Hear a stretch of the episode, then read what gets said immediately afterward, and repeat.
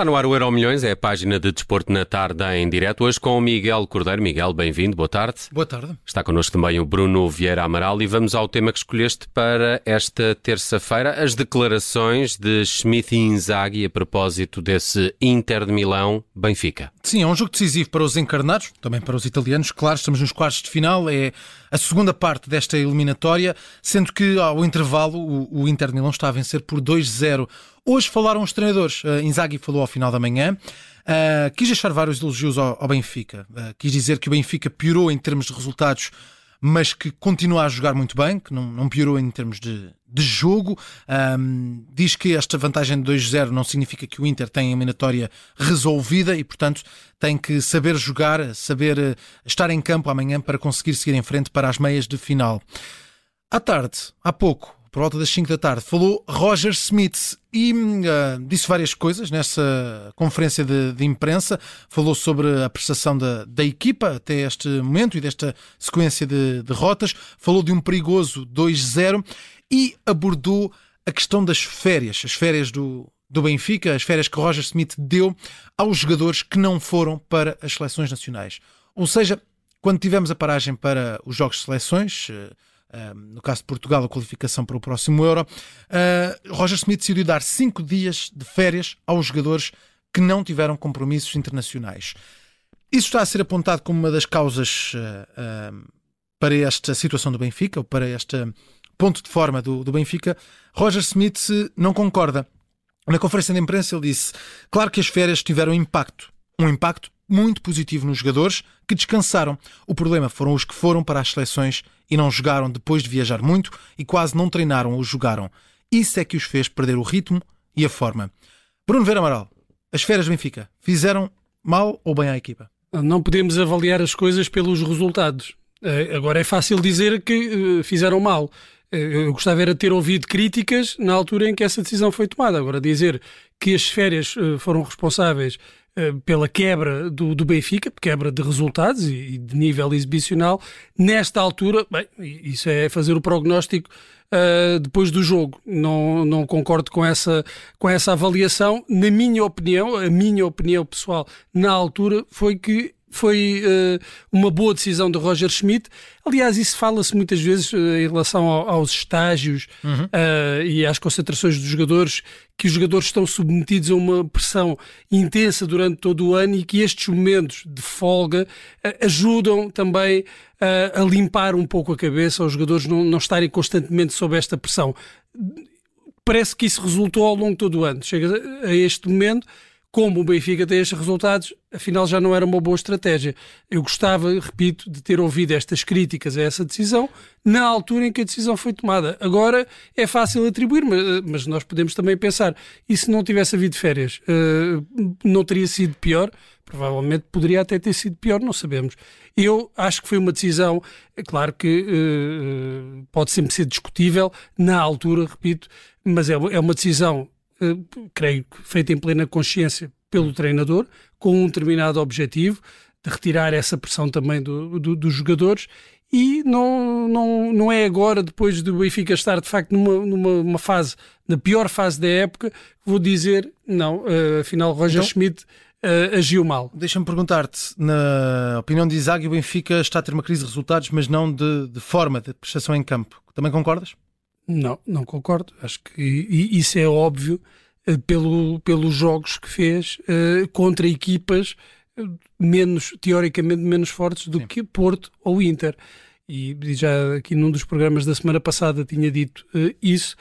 Parece-me que, independentemente dos méritos de equipas como o Porto, sobretudo o Porto, e o Inter, há muito de mérito no Benfica nestes resultados e, e, mesmo na vitória contra, contra Rio Ave. É óbvio que houve uma quebra exibicional do Benfica, uma quebra de confiança, também aparentemente alguma quebra física. Eu hoje via dados que dizem que o Benfica uh, correu mais do que uh, o Inter no, no jogo da, da, primeira mão e pronto, e tenho tudo para acreditar nesses dados.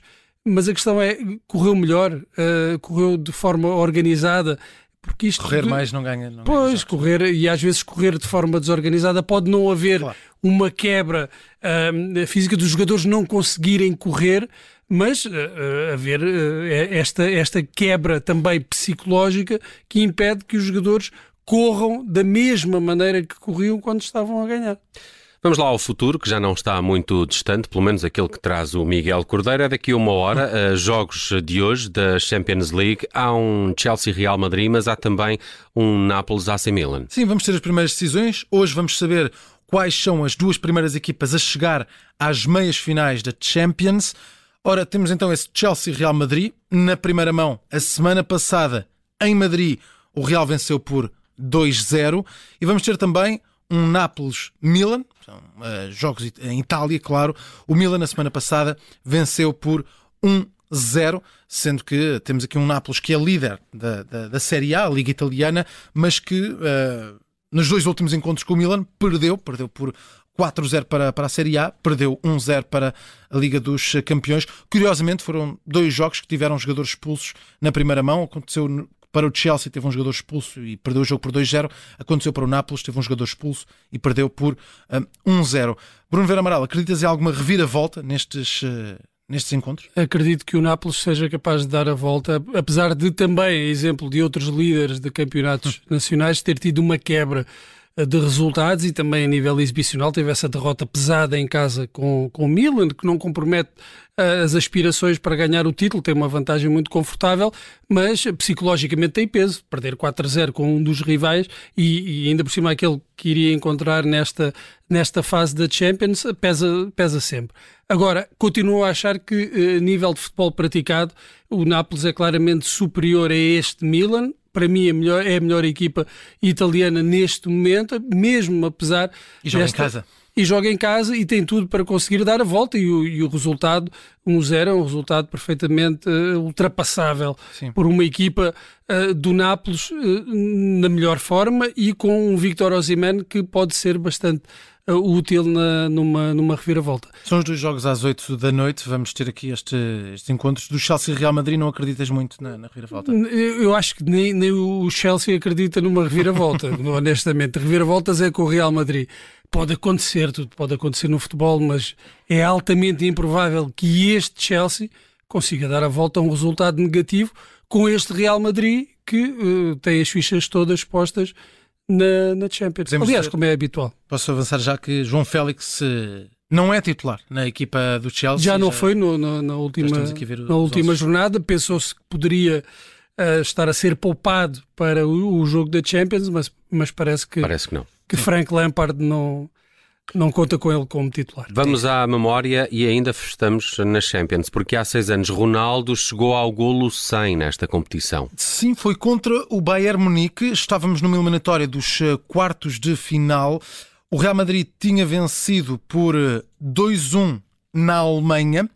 Cristiano Ronaldo uh, marca neste encontro ainda no, durante o tempo regulamentar, nesta segunda mão, a 18 de abril, o Bayern ganha em Madrid por 2-1 e, portanto, temos um jogo que segue para, prolongamento. Quem faz esse 1 do Real Madrid é Cristiano Ronaldo. Ronaldo que depois marca duas vezes no prolongamento, marca também Asensio no prolongamento e o Real Madrid acaba a vencer por 4-2. Ronaldo chegou nesse dia, a 18 de abril de 2017, aos 100 golos na, na Liga dos uh, Campeões.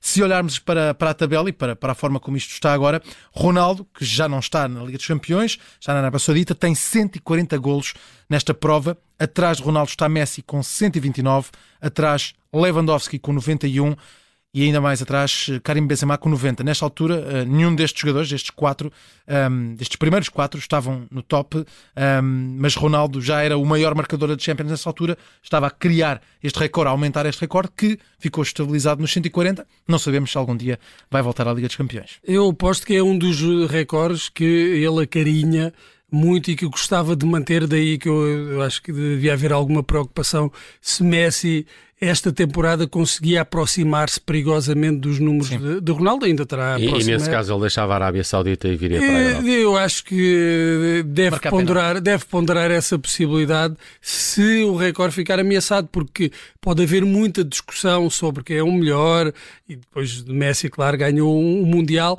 mas há aqui uma, um consenso. Champions, não é? é? Há um consenso de que a Champions é a competição de Cristiano Ronaldo, onde ele é rei e senhor, Sim. marcando, como muitas vezes se dizia, que ele não, não, não marcava nos jogos decisivos nem a grandes equipas. A foi várias vezes. Várias vezes, e as melhores equipas, aliás, falaste do Bayern de Munique, é uma das vítimas preferidas de Cristiano Ronaldo na Champions. Faz um hat-trick neste jogo. Muito bem, fechamos o Euro Milhões com esta recordação. Há seis anos, Ronaldo chegou ao golo 100 na Champions. O Euro Milhões desta terça-feira com o Miguel Cordeiro. Miguel, um abraço, obrigado. Um abraço.